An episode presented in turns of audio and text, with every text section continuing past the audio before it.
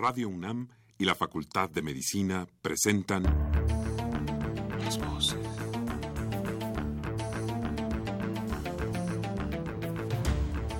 Voces. Las voces. Las voces. Voces. Las voces de la salud. Reflexión y análisis de las ciencias médicas. Acompáñenos.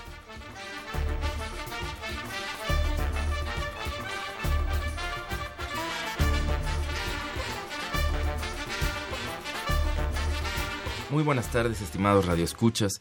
La Facultad de Medicina de la Universidad Nacional Autónoma de México y Radio UNAM tienen el agrado de invitarlos a que nos acompañen en su programa Las Voces de la Salud. Soy el doctor Andrés Aranda Cruzalta y el día de hoy para hablar sobre infecciones nosocomiales y su impacto en la economía y la salud se encuentra con nosotros el doctor Roberto Cabrera Contreras. Como siempre, los queremos invitar a que se comuniquen con nosotros a través del teléfono 55 36 89 89 con dos líneas o bien al 01 800 505 26 88 Lada sin costo.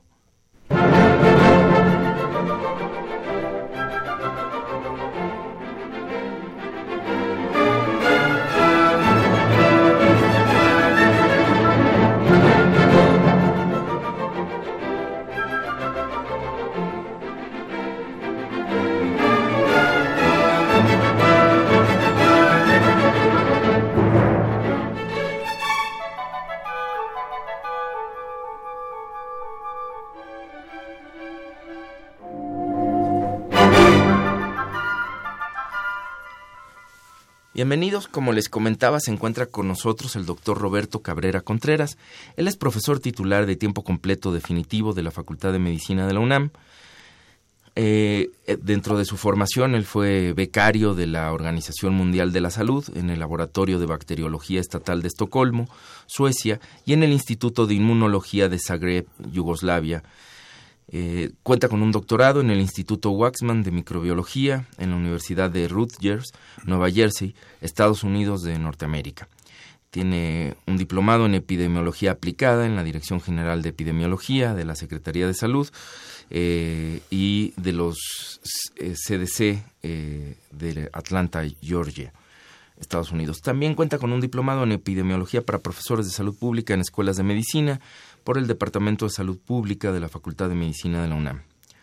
Ha sido jefe del Laboratorio de Producción de Enterovacunas y Reactivos de Diagnóstico en la Dirección General de Investigación en Salud Pública jefe del Departamento de Reactivos Biológicos en la Gerencia General de Biológicos y Reactivos de la Secretaría de Salud, científico investigador, Research Scientist 2 en la División de Salud Pública y Laboratorios Ambientales del Departamento de Salud del Estado de New Jersey en Estados Unidos, subdirector general del Centro de Productividad de Recursos Biomédicos en la Secretaría de Salud, jefe del Departamento de Desarrollo Técnico en el Instituto Nacional de Salud Pública, jefe del Laboratorio de Patogenicidad Bacteriana en la Facultad de Medicina, eh, tutor acreditado del programa de maestrías y doctorados en ciencias médicas, odontológicas y ciencias de la salud en la Facultad de Medicina de la UNAM, profesor titular de estudios de posgrado en la Facultad de Ciencias de la UNAM, profesor titular de tiempo completo definitivo en las disciplinas de salud pública 1 y microbiología y parasitología en el Departamento de Salud Pública. Y profesor titular de la licenciatura en investigación biomédica básica. Es también profesor titular del programa de Introducción a la Toxicología y Genética Ambiental en la Facultad de Ciencias de la UNAM y jefe del Laboratorio de Investigación del Laboratorio de Patogenicidad Bacteriana desde 1992 hasta la fecha. Becario en la Organización Mundial de la Salud y en la Organización Panamericana de la Salud en Estocolmo, Suecia y Zagreb, Yugoslavia, en 1975. Bueno, pues es todo un gusto y un honor este que se encuentre con, te encuentres con nosotros hoy, doctor Roberto Cabrera Contreras. Mucho gusto. Pues bienvenido y eh, pues quisiera que comenzáramos esta, esta plática con que nos si podrías explicarnos o darnos una visión general ¿A qué se refiere esto de las enfermedades nosocomiales, las infecciones nosocomiales? Eh, ¿Qué son y, cuál es su importancia? ¿Cómo no? Con mucho gusto. Eh, pues, realmente las infecciones nosocomiales, así como su nombre mismo lo dice, son enfermedades que se adquieren en el hospital y precisamente este pues cualquier paciente eh, puede llegar al hospital con una enfermedad específica, ¿verdad? Y ahí adquirir otra, ¿verdad? Que es eh, el medio ambiente en que está el hospital, se pueden adquirir de, por muchos microorganismos, es decir, de cierta manera eh, podemos decir que tanto virus, este, eh, bacterias, este, hongos y otros parásitos microscópicos este, pueden ser los agentes causales, agentes etiológicos de estas infecciones nosocomiales. se le da un poco más de preferencia a, las bacterias por el hecho de que son las más frecuentes, ¿verdad? Son muchas especies, Y que tienen muchas características importantes. Pero aquí para definir la, la infección nosocomial es aquella, ¿verdad? Que no estaba en el paciente en el momento de ingresar, ¿verdad? Y que precisamente se puede presentar después de 48, 72 horas, ¿verdad? Este, y que varía, ¿verdad? También de acuerdo a, al, al, al, tipo de hospital, al tipo de paciente, al, al, este, al tipo de intervención en, el hospital, ¿verdad? Pero principalmente podemos decir eso, que son infecciones que se adquieren, eh, eh, o que adquiere el paciente después de, de, este, de entrar al hospital, ¿no? Entonces, estas enfermedades, digamos, estas infecciones sobreagregadas a la condición que llevó al paciente al, a, internarse en el hospital, este eh, son infecciones que ocurren pues dentro de este ambiente nosocomial. Eh, y yo te preguntaría cuáles son las más frecuentes que se que se observan entiendo que esta pregunta pues siempre hay que ponerle como que algún lugar no o sea cuáles son las más frecuentes en nuestro medio en general en México y si quieres hablar un poco, pues tal vez quizás en el mundo también, cómo, cómo está eh, la situación e-, epidemiológica de estas infecciones nosocomiales. Sí. Sí, cómo no. Eh, realmente estas infecciones, bueno, se adquieren por el hecho de que en el medio ambiente hospitalario ahora se encuentran todos estos gérmenes, aunque también podemos traer estos gérmenes en, piel, en vías respiratorias, ¿verdad? Son, son parte de nuestra flora o microbiota, y este, pero eh, preferentemente este, eh, se adquieren en el hospital y son varias este, especies de bacterias, como mencioné, son las bacterias son las más frecuentes eh, comparado con los otros microorganismos. Y este dentro de estas hay varias especies, verdad que eh, en forma general, verdad y, y, sí podemos hablar de dos grupos principales de bacterias que son eh, este, las clasificamos en bacterias gram positivas y gram negativas, ¿no? Y también va a variar según el tipo de hospital eh, que estamos hablando, ¿verdad? Pero en, general podemos decir que dentro de los gram este, negativos están las clásicas enterobacterias, ¿verdad? Como el eh, Escherichia coli, ¿verdad? este también este eh, hay otros otras bacterias bueno casi podemos decir que casi todas las enterobacterias y este hay otros gérmenes más recientes como eh, este eh, este esta esta bacteria que se llama Acinetobacter baumani y también la clásica problemática que siempre hemos tenido también con la pseudomonas aeruginosa Ahora, eso es dentro de los gram negativos. Dentro de los gram positivos, preferentemente tenemos aquellos eh, que son eh, los estafilococos, que son de los más frecuentes entre los gram positivos. Y dentro de estos, las dos especies principales son el estafilococo aureus y el estafilococo epidermidis. ¿no? Las características de estos gérmenes son que estos sí pertenecen a la flora microbiota normal del huésped y algunos podremos traer estas, bacterias que eh, se le llaman este como el estafilococo aureus resistente a meticilina. La meticilina es un marcador molecular que usamos para identificarla, que originalmente se, se, se este, elaboró para tratar las infecciones este, por estafilococo aureus, pero al poco tiempo, a los dos años, eh, cuatro años, ya habría resistencia a meticilina y ahora se ocupa ¿verdad? como un marcador molecular la meticilina y así se le llama al germen, ¿no? MRSA este, en inglés o SARM en, en, en español, ¿no? Que lo que quiere decir estafilococo aureus resistente a meticilina, ¿no? Y el otro es el estafilococo epidermidis, que también es parte, de, así como lo dice su mismo apellido. De epidermidis, ¿verdad? Es el, este, el que se puede encontrar en piel, ¿sí? Y también en mucosas, ¿sí? Y este, las dos características principales de estos gérmenes es que eh, pueden convertirse en, en resistentes a, a, los antibióticos. El hecho de, de, detectar este, que es resistente a meticilina es a través de un gen que se llama MECA y este, que hace una proteína para, para eh, este, los beta-lactámicos, las penicilinas, las cefalosporinas, y este, los inactiva. ¿verdad? No, no son eh, a, a través de de esta proteína que se fija y, no la deja actuar, ¿no?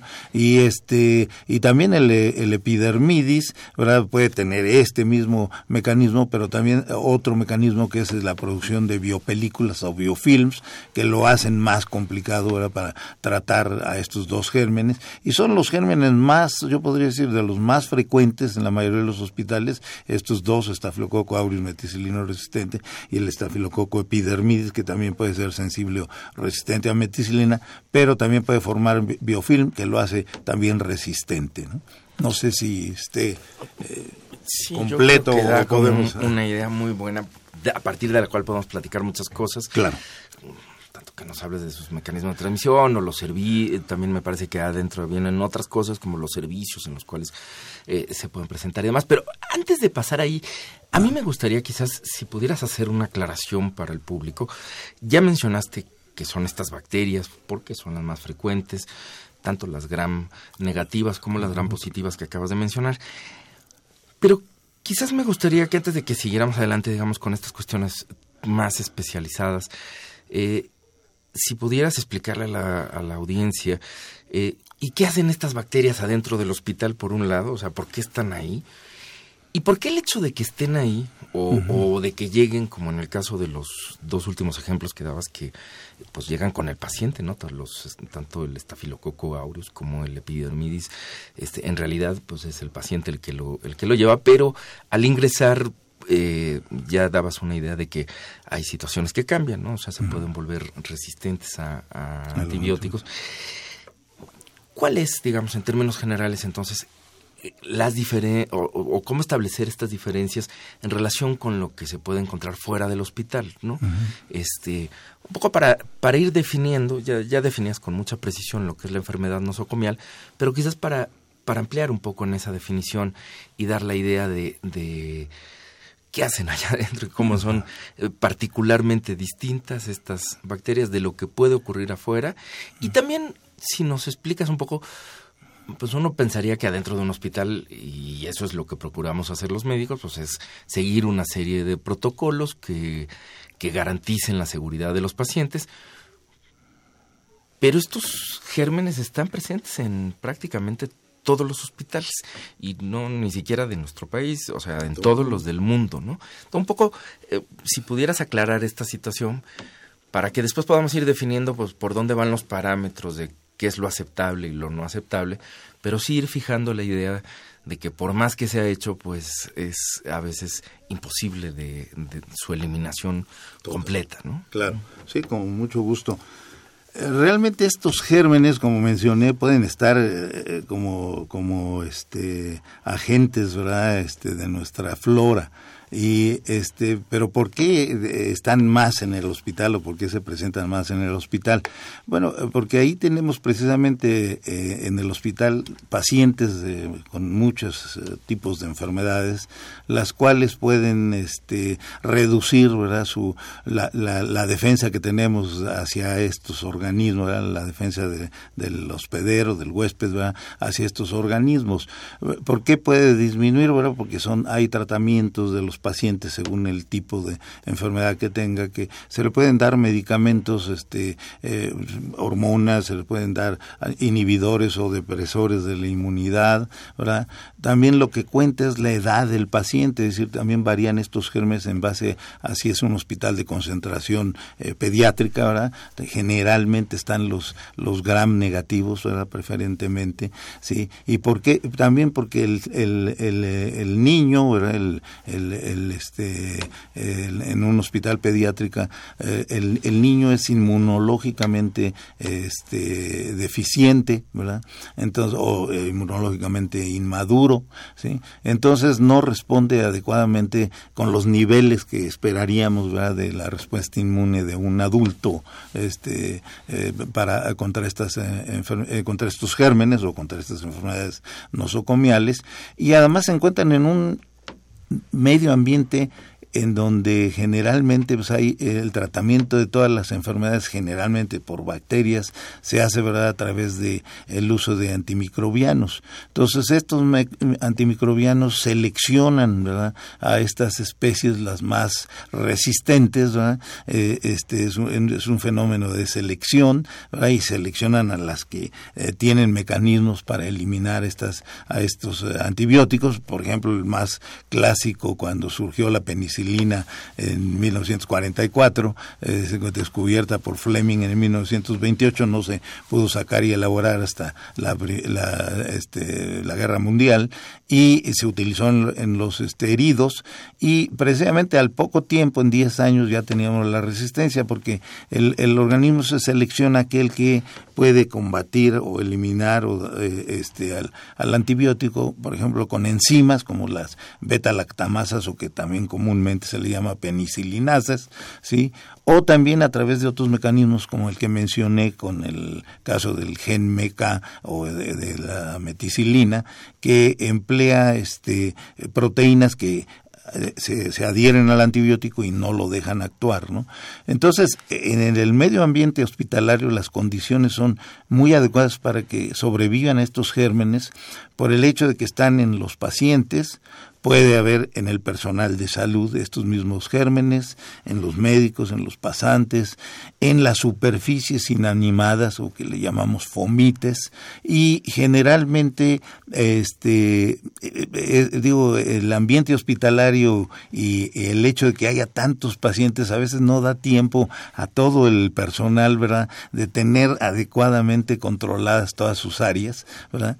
Posiblemente las áreas mejor controladas por el hecho de que entran pacientes con enfermedades graves, ¿verdad? Son las unidades de eh, terapia intensiva, tanto este, neonatales como las de eh, este, adultos, ¿verdad? Y este, ahí pudiéramos más confinada esta área porque está más estrictamente vigilada, más estrictamente eh, este, desinfectada, ¿verdad? Y este, más cuidada, ¿verdad? Que las otras áreas, ¿verdad? Que también digo, obviamente puedo hablar aquí de, de las, este, de los, las salas este, eh, para operar o intervenir quirúrgicamente a los pacientes que deben estar también prácticamente estériles, ¿verdad? Pero el mecanismo, es decir, de usar desinfectantes, de usar otros mecanismos para desinfección, a veces si no es constante.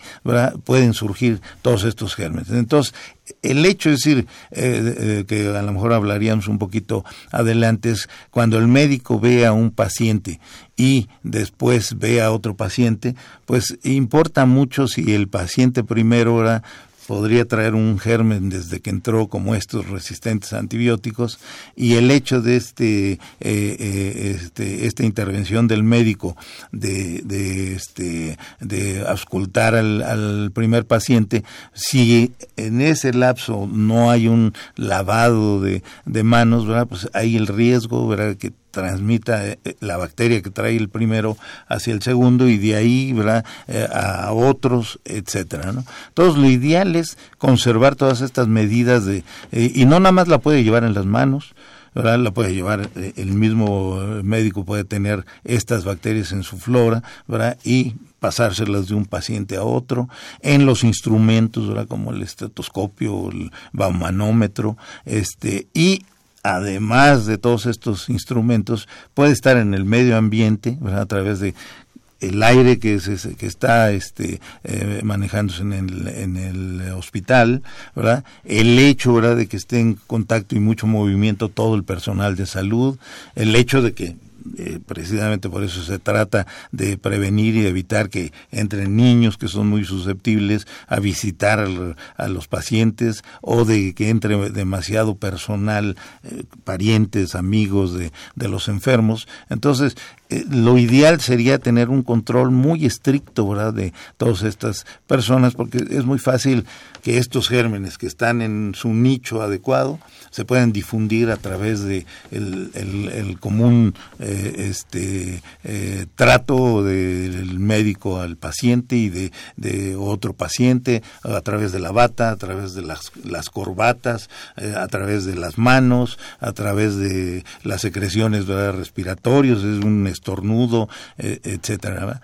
No, sé si, bueno, y están ahí por las condiciones adecuadas, ¿verdad? Además se hacen ahí, este, se están seleccionando por tantos antibióticos que hay en los hospitales donde se manejan toneladas ¿verdad? de antibióticos, ¿verdad? Y precisamente estos gérmenes se seleccionan y se mantienen este, muy a, gusto ahí en el hospital, ¿verdad? infectando a pacientes y aprovechando de pacientes que inmunológicamente son eh, tienen alguna deficiencia, ¿verdad? Y este que ya sea por la edad o por eh, el tratamiento con este medicamentos. No sé si aclare o por No, yo creo que sí, este mucho ya mencionabas un poco estas condiciones de los pacientes, ¿no? La edad, el tratamiento, quizás también algunas condiciones propias a veces de la enfermedad, ¿no? Hay enfermedades que se acompañan con una, digo, se me ocurren algunas otras cosas, pero tú me eh, no sé, el caso de la diabetes, que ah. generalmente, por ejemplo, se acompaña a un paciente diabético, pues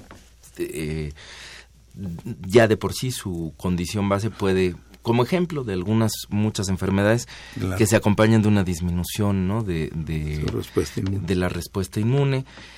Y, eh, y sí, lo, creo que esto que estás mencionando que es muy importante, eh, dices aquí se usan muchos antibióticos y todavía más, quizás yo agregaría algo que no sé si estés de acuerdo, este, además de que adentro del hospital se usan toda esta batería enorme de, de, antibióticos, suelen ser o solemos utilizar ya adentro pues muchas veces antibióticos de última generación, ah, este, antibióticos mucho más eh, de espectros pues mucho más particulares, ¿no? Más potentes, para decirlo en términos coloquiales.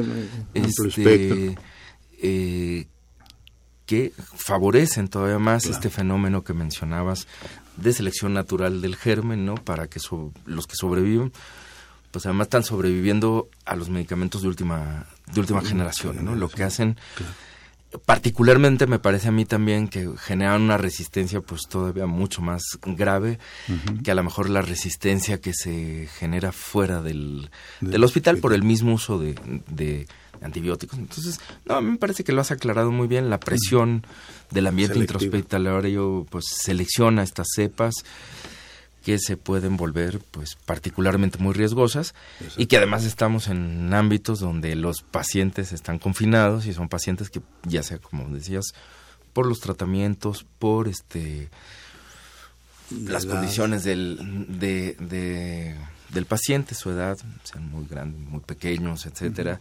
este o por lo la atención misma que puedan recibir adentro no solo en términos de medicamentos pacientes quirúrgicos, ¿no? Sabemos también hay una respuesta eh, habitual en todo paciente quirúrgico al, trauma que, significa la cirugía, que implica también en algunos, en algunas condiciones modificaciones, ¿no? A todo esta, a todo este sistema inmune, ¿no? me parece que queda muy claro. Creo que has mencionado también, eh, pues varios de los mecanismos de transmisión del, del del, de estos gérmenes. Este, y yo en ese sentido, digo, sabiendo esto, también te preguntaría como la otra parte, ¿qué es lo que habitualmente hace una institución? Este, bueno, no sé, no sé si hayan quedado algunos otros mecanismos que no hubiéramos, que no hubieras mencionado, y si los hay, pues no sé si nos quieras platicar sobre ellos, este, y qué, qué cosas se hacen en términos generales en una institución hospitalaria para prevenir las infecciones nosocomiales. Claro. Sí, quizá eh, tienes razón, este, a lo mejor alguna de las cosas que no mencioné aquí, ya tú también lo aclaraste, es este precisamente esta, este fenómeno, este mecanismo de selección y que en ocasiones, ¿verdad? El hecho de que esta bacteria, como mencionamos los estafilococos, que son resistentes a, a penicilina a través de enzimas, a través de proteínas que las este, inactivan, ¿verdad? Este, también este, eh, eh, estos gérmenes pueden ser resistentes a muchos otros. Entonces el germen ya no, no es nada más resistente a uno o a un grupo como los beta-lactámicos, sino que se puede convertir en, en multiresistencia ¿verdad? hacia otros este, antibióticos. Por ejemplo, en el caso de Staphylococcus aureus puede ser resistente. El hecho de usar, eh, digo, de tener y de usar este, eh, beta-lactámicos o usar quinolonas ¿verdad? los hace resistentes a, a aminoglucósidos ¿verdad? y a otros antibióticos. Entonces, el hecho ya no es nada más el que es, resistente a uno, sino multiresistente A, muchos otros. ¿no? Eh, este, creo que eso fue lo que me faltaría este y eh, ah bueno y también lo que lo que mencionaste es este muchas veces el hecho de que un paciente venga de otro hospital o venga de la comunidad este también cuenta mucho la automedicación verdad y el hecho de este pues automedicarse y usar antibióticos este recetados por eh, o autorrecetados por ellos mismos verdad porque la vecina le mencionó que tenía antibiótico muy bueno este eh, para alguno de sus eh, eh, familiares y, y entonces el, el, este ¿cómo se llama? el vecino pues los utiliza y puede llegar al hospital ya con ciertos antibióticos no de cierta manera también en para algunos gérmenes como en el estafilococo este resistente a meticilina que, la, que llamamos precisamente en pacientes también por ejemplo con problemas cardiovasculares este es muy importante eh, detectar estos gérmenes en el momento de la entrada, ¿verdad? Porque es también mucho más riesgo si trae ya esta bacteria en faringe o en algún otro de los tejidos. El que eh, si se va a operar o va a ser intervenido quirúrgicamente eh, para algún problema cardíaco, pues, este germen, bueno, tiene mayor riesgo una gente que ya lo acarrea en sus mucosas, ¿verdad?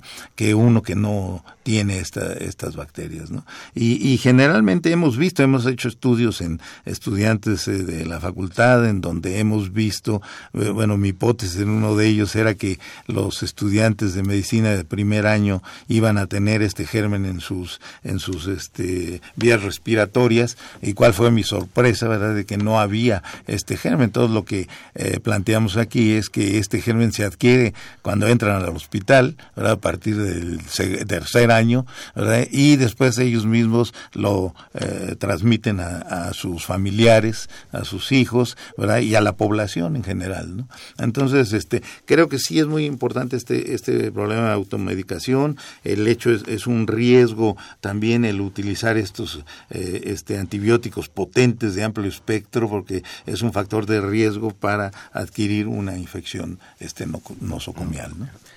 Bien, mencionabas hace un rato, a, recordabas a Alexander Fleming, a su descubrimiento de la penicilina, para hacernos caer en cuenta que además muy pronto pues este fenómeno de resistencia se empezó a presentar con el con este que es el, antibiótico quizás prototipo de la, en la historia de los de los antibióticos.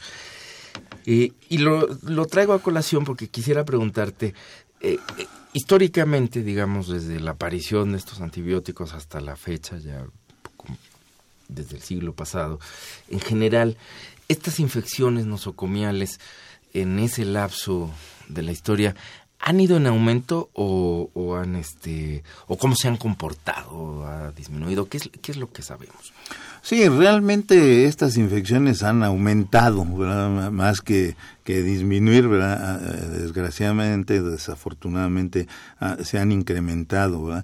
Y podemos mencionar, por ejemplo, en Europa se maneja ah, una prevalencia, por ejemplo, de un 7% de, de infecciones nosocomiales, ¿no? En Estados Unidos se maneja entre 3 y 5%. En, este, en México, ¿verdad? Eh, eh, podemos decir que entre en un 10 a 15%, ¿no? Y también varía para cada uno de los gérmenes, es, es, un poco diferente, pero está más o menos dentro de esos parámetros, ¿no?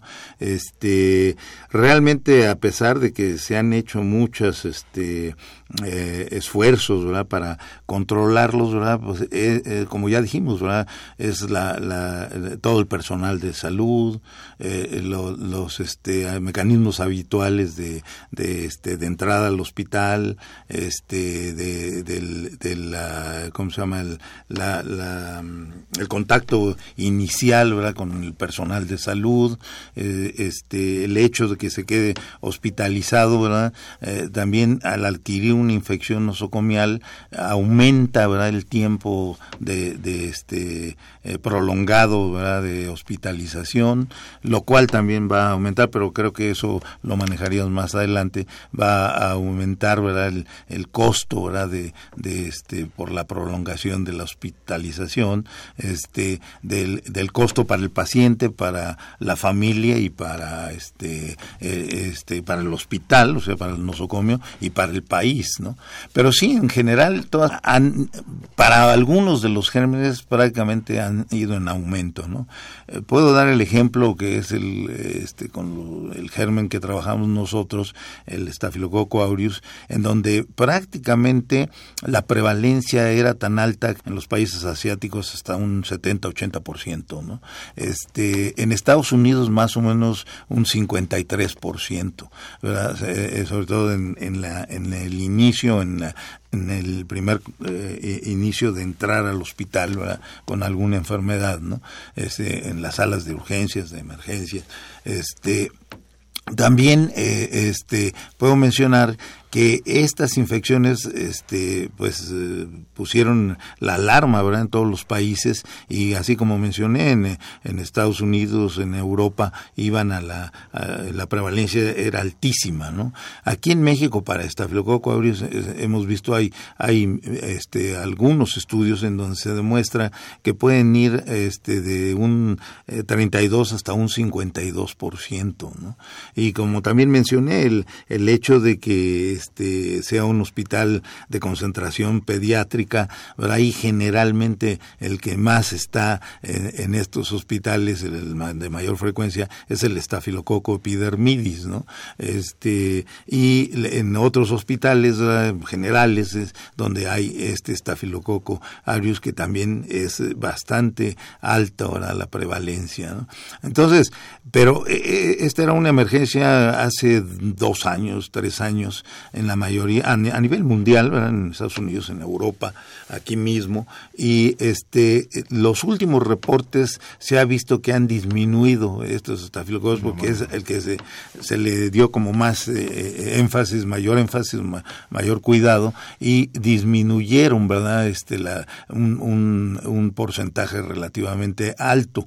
Y este pero a otros, ¿verdad? Como este Clostridium difficile o la Cenetobacter baumannii han aumentado. ¿verdad? Entonces, según, ¿verdad? También, eh, es decir, el cambio de uso de antibióticos eh, ha también generado, ¿verdad? Todas estas resistencias, ¿no? Podemos dar el ejemplo de Canadá y de, y de precisamente de, de los países escandinavos, en donde prácticamente tienen de 1 a 2% ¿Y cuál es eh, realmente la razón por tener tan baja prevalencia? Es que este, tienen eh, eh, este, programas muy estrictos de control y uso de antibióticos. Y entonces por eso tienen una prevalencia de estos germes bajísima. Muy bien. Doctor Cabrera, es necesario que hagamos una pausa, pero enseguida regresamos a, a seguir esta, esta conversación.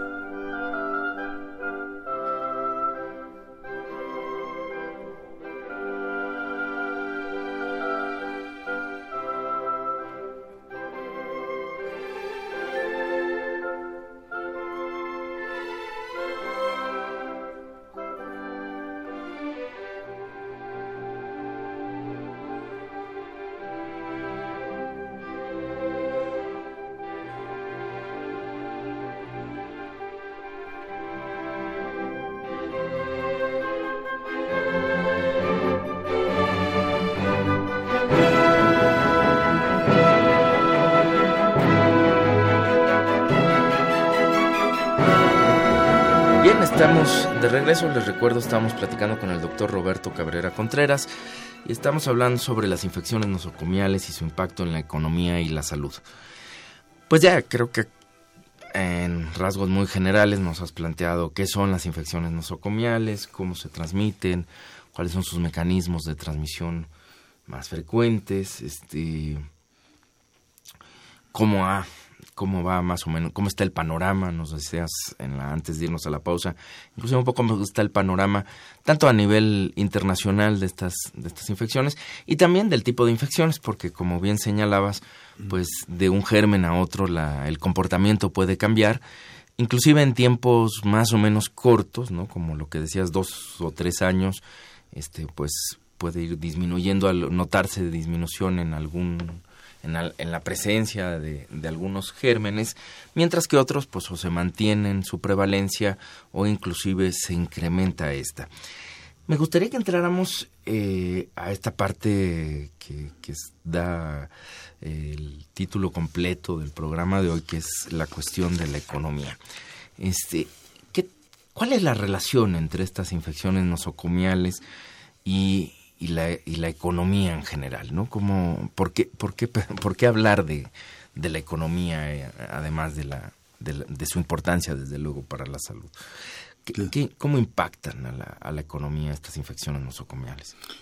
Sí, impactan pues, directamente al paciente porque si el paciente entró con una enfermedad primaria y, y este adquirió una secundaria, entonces el, el eh, simplemente el número de días, así como lógico, va a aumentar, va a ser más prolongado su, su estancia en el hospital, lo cual también eh, ya como, eh, como tal, ¿verdad? La, la, prolongación de su estancia ya es un factor de riesgo para tener enfermedades este, nosocomiales.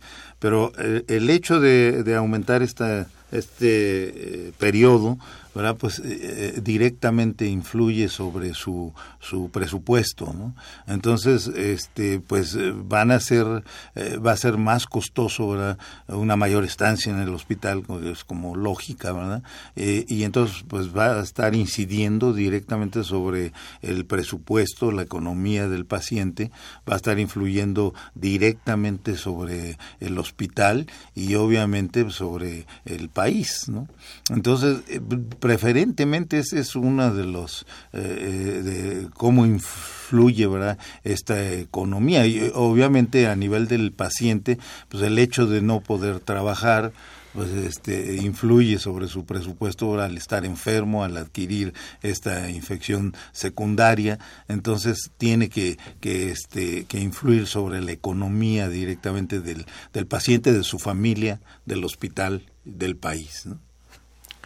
Bien, eh, voy a dar lectura a una llamada que tenemos del público. El, el, arquitecto Fernando Almanza eh, dice, pregunta, dice si existen protocolos para el cambio de las tuberías y de los hospitales y nos pregunta también si cada cuánto se cambian estas estas tuberías.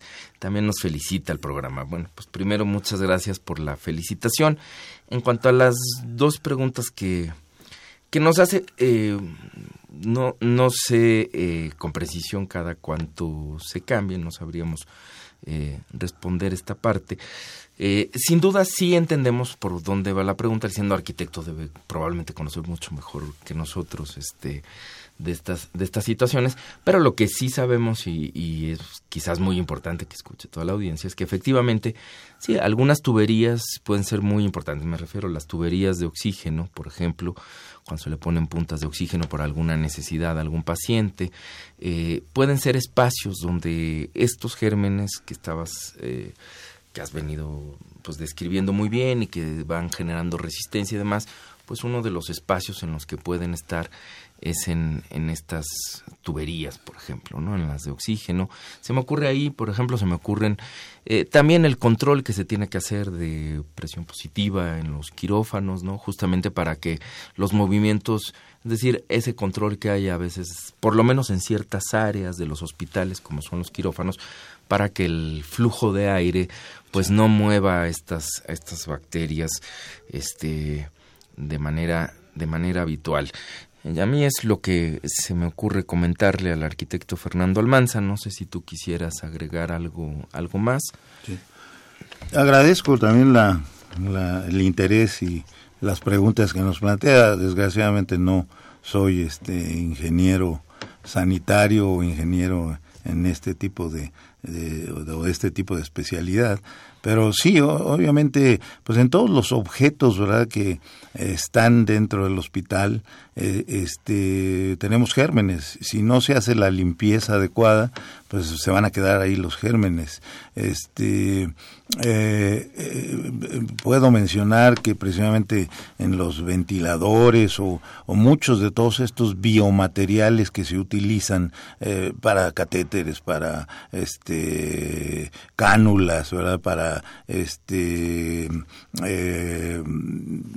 algunos otros materiales que se usan en cirugía, ¿verdad? Para las articulaciones y todo eso, pues tienen que ser materiales pues previamente tratados y que evitar ¿verdad? que se eh, adquieran los este los eh, microorganismos de del personal de salud que los maneja pero no está el 100% controlado verdad este el hecho de que pues en las manos aún en los guantes este el hecho del movimiento de los del personal de, salud por ejemplo en una cirugía se ha visto y se ha comprobado que a mayor movimiento va a haber mayor riesgo de una infección nosocomial. Si también el personal de salud eh, tiene alguna lesión a nivel de piel o de vías respiratorias pues también eh, va a contaminar todas estas áreas. Entonces es muy fácil este que estas áreas se, se contaminen y como ya mencionamos, las bacterias tienen eh, eh, y producen, ¿verdad? Elaboran ciertas eh, sustancias como el biofilm, ¿verdad? La, biopelícula, que hace que se adhieran precisamente a los catéteres y a todas las líneas intravasculares y o a los este, ventiladores, etcétera. La verdad, yo desconozco con qué tiempo, con qué frecuencia se hace este cambio, lo menciono sinceramente, lo desconozco, pero eh, es igual también como el aire, ¿no? Es el aire que debería entrar en, este, pues en la mayoría de los hospitales debería ser un aire filtrado, ¿verdad? Y que generalmente todas las, las este, áreas de los hospitales deberían estar con presión positiva y con aire filtrado, ¿verdad? Para no dejar este gérmenes, ¿verdad? Que, este, se deben utilizar filtros que son muy caros, los filtros EPA que eh, este, son casi casi para dejar punto dos de, micras, pasar algo, eh, este, alguna partícula de ese tamaño. Entonces, este, pero es carísimo, son carísimos los, los filtros, entonces deben ser confinados a ciertas áreas, ¿verdad? precisamente eh, como las, las unidades de terapia intensiva, ¿sí? Este, pero en fin, estos gérmenes pues pululan en el medio ambiente, en las superficies y en el personal de salud, entonces es dificilísimo controlarlo.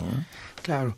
Y sobre todo conocer, digamos, la, especificidad, digamos, de la, parte protocolaria de un asunto de ingeniería, como bien decías.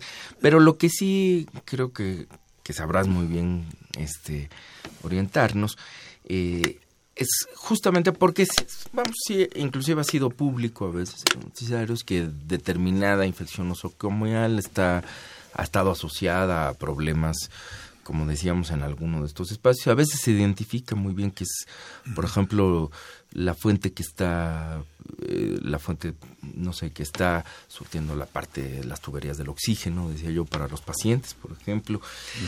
Y lo y traía esto a colación aprovechando la pregunta para, para preguntarte otra cosa. ¿Cómo se constituye? O sea, esto se ha identificado gracias a que adentro de un hospital también, igual que hay como todos estos riesgos que son los que has mencionado, también hay un sistema de vigilancia epidemiológica intrahospitalaria, ¿no? Que está trabajando coordinadamente para, eh, mm, bueno, mantener, digamos, dentro de los niveles aceptables el problema de las infecciones nosocomiales o identificar cuando éstas se nos han disparado, sea por algún germen o por otro, en alguna u otra área y ver las posibles medidas que se pueden tomar en ese sentido. Y esto sí me gustaría que nos platicaras eh, más o menos extensamente en qué consiste este, este eh, cómo se constituye, digamos, los comités de vigilancia epidemiológica. Este, sí, con, todo gusto. Es, exactamente, existen comités como el que se abrevia CODECIN, que es precisamente el comité para eh, la detección y control de infecciones este, nosocomiales y precisamente la característica principal que es un grupo multidisciplinario eh, formado por personal de salud, expertos este, eh, en, salud y, y todo, prácticamente todo el personal de, de salud ¿verdad? Este, del hospital ¿verdad? Eh, participa en, en estos comités. Y sí, es, digo, la idea de trabajar así en forma multidisciplinaria es precisamente para garantizar la calidad de la atención, ¿no? Eh, este, eh, obviamente eh, la, la, idea de ellos es pues organizar y mantener la, vigilancia epidemiológica de las infecciones este, nosocomiales y de todos estos factores de riesgo que pueden surgir en un momento dado, ¿no? este, aquí la idea es precisamente estar informando a, a, a toda la, el hospital de los gérmenes que existen, de los eh, de si surgió alguno que es resistente o multiresistente, ¿verdad? y dictar todas las medidas de control este, eh, este sanitario para este mantenerlos ¿verdad? En, en este en cantidades pues mínimas ¿verdad? Eh, obviamente estos estos comités pues además de eh, analizar toda la información y a la vez este dar cumplimiento a las eh, a los reglamentos oficiales de del nosocomio y de salud verdad del país también este tratan de, de analizar verdad este medidas que se hayan establecido y ver cuál evaluar si los resultados son adecuados o no y mantener informado al hospital. Creo que eh, el hecho de que se forme eh, un grupo ¿verdad? así multidisciplinario y que estén ¿verdad? al tanto de lo que sucede en el hospital, ¿verdad? que generalmente es a nivel, digo, a, este, a nivel este, ordinario, ¿verdad? De, de reuniones ordinarias, también pueden ser este eh, reuniones eh, extraordinarias cuando surge algún germen ¿verdad? resistente y que aquí también el trabajo del laboratorio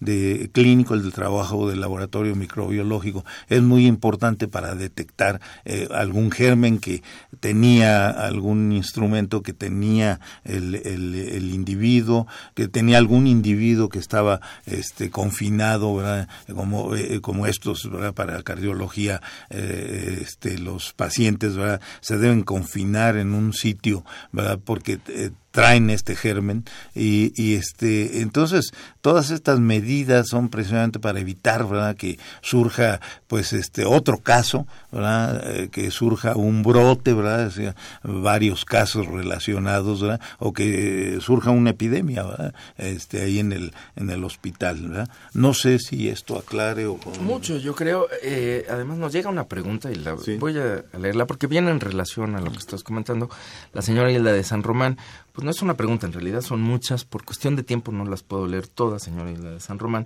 pero sí quisiera plantearte lo eh, que, lo que engloba todo lo que aquí está ella planteando, que es cuáles son las medidas que eh, se deben tomar o se toman este, dentro de los hospitales para evitar que el personal de salud pueda eh, infectar a los pacientes, ¿no? Este, qué tipo de medidas y de controles se toman por un lado, con el personal de salud y por otro lado, quizás la otra pregunta importante es qué tipo de controles de limpieza se hacen hacia el interior de los hospitales, tanto públicos como privados, para con la intención de aminorar, digamos, este tipo de, infecciones. Sí, muchas gracias por la pregunta, son preguntas muy interesantes.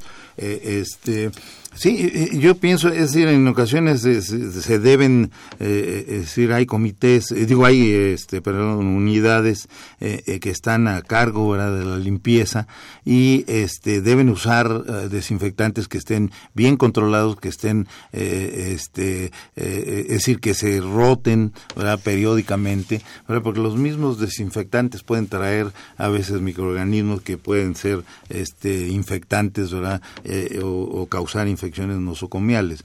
Entonces, eh, la limpieza debe ser este, periódica, eh, se, deben, este, sobre todo con, usando desinfectantes, este, limpiar bien todas las superficies, ¿verdad?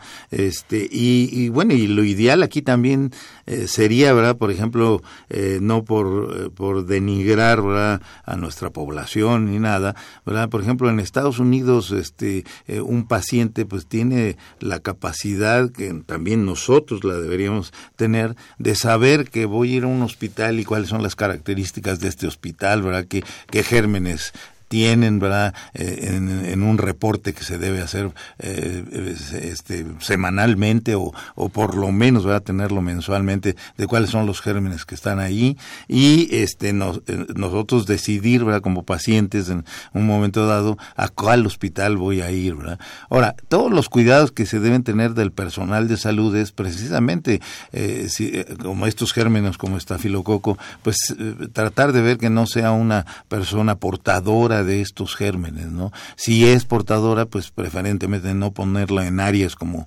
cuneros o como eh, unidades de terapia intensiva. A que esté trabajando ahí.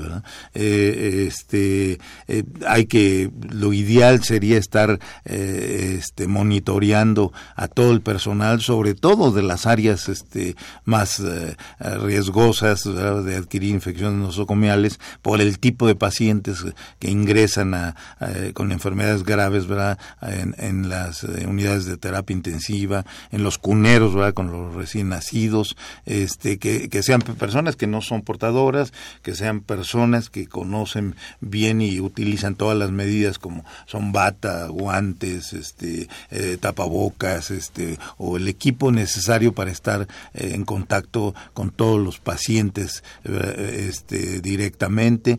el hecho, bueno, que hacer mucho énfasis en, en, el personal médico, de, de, que si es este un paciente que pudiera tener estas características, pues el, el, el, ver a otro paciente, pues el lavado de manos es muy importante, no nada más del médico, sino de todo el personal familiar, ¿verdad? Y de eh, a la vez de tener cuidado con todas las superficies que yo mencioné, eh, este eh, el hecho de si está enfermo, pues no eh, estar en contacto precisamente con los pacientes, porque es muy fácil hacer la difusión de estos gérmenes, el usar los mecanismos adecuados eh, este, de prevención, ¿verdad? De todos los objetos o los instrumentos que se usan y sobre todo la limpieza periódica, el cambio periódico de desinfectantes, el, control, ¿verdad? De todos los instrumentos que se usan, de las vías estas como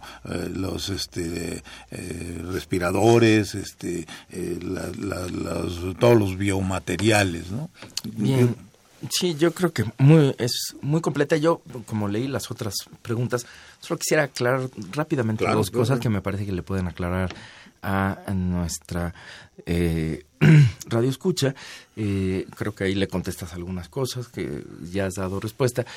Y porque habla un poco sobre las cuestiones de la vestimenta y demás y que ya tú mencionabas muy bien, como son áreas específicas, decías los cuneros, lo mismo ocurre en los quirófanos, este, o en las unidades de cuidados intensivos, o en otras áreas, las unidades, las propias unidades de infectología, por ejemplo, son sitios donde se cuida habitualmente el médico no va a ingresar con la ropa de, calle, sino que hay toda una serie de condiciones para que se ingresen a estas zonas que son de alta presión, ¿no? En cuanto a la infección nosocomial. Y solo aclarar un punto que para mí me ha quedado muy claro, lo decías tú, pero cuando hablas del control que se hace a los médicos, también ocurre esto, ¿no? Eh, esto que hablabas tú del laboratorio microbiológico y la presencia de los comités de vigilancia, pues muchas veces cuando se detecta una infección rara y que puede ser el personal o alguien que está ahí manipulando objetos, ya mencionabas tú, bueno, hay que tener el control. ¿Y qué es lo que hacen?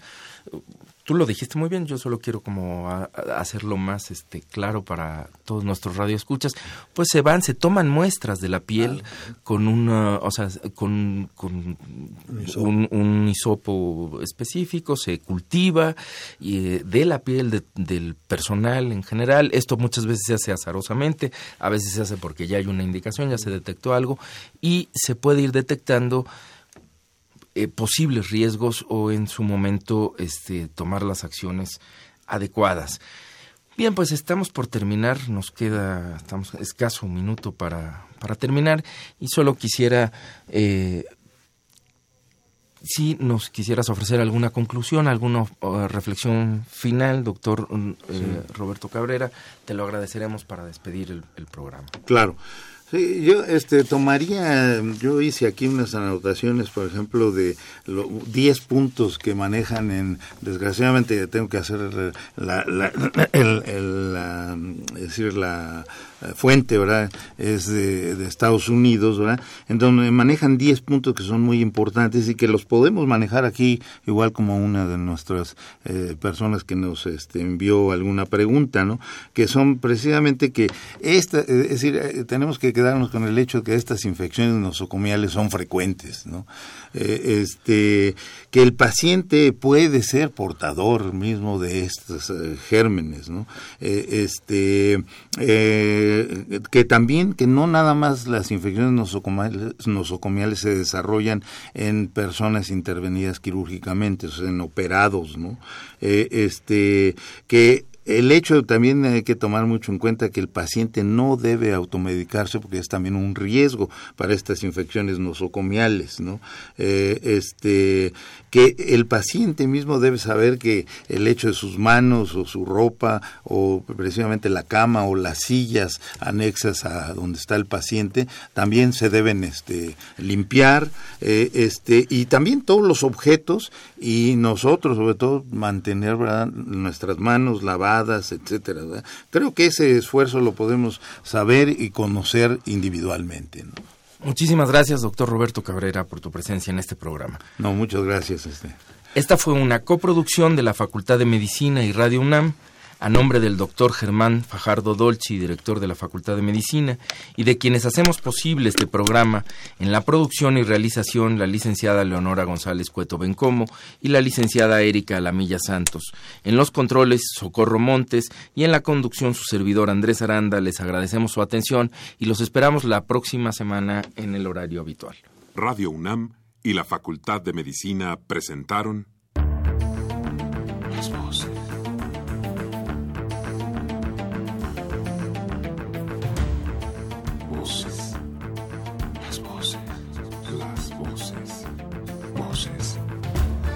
Las Voz de la Salud. Reflexión y análisis de las ciencias médicas.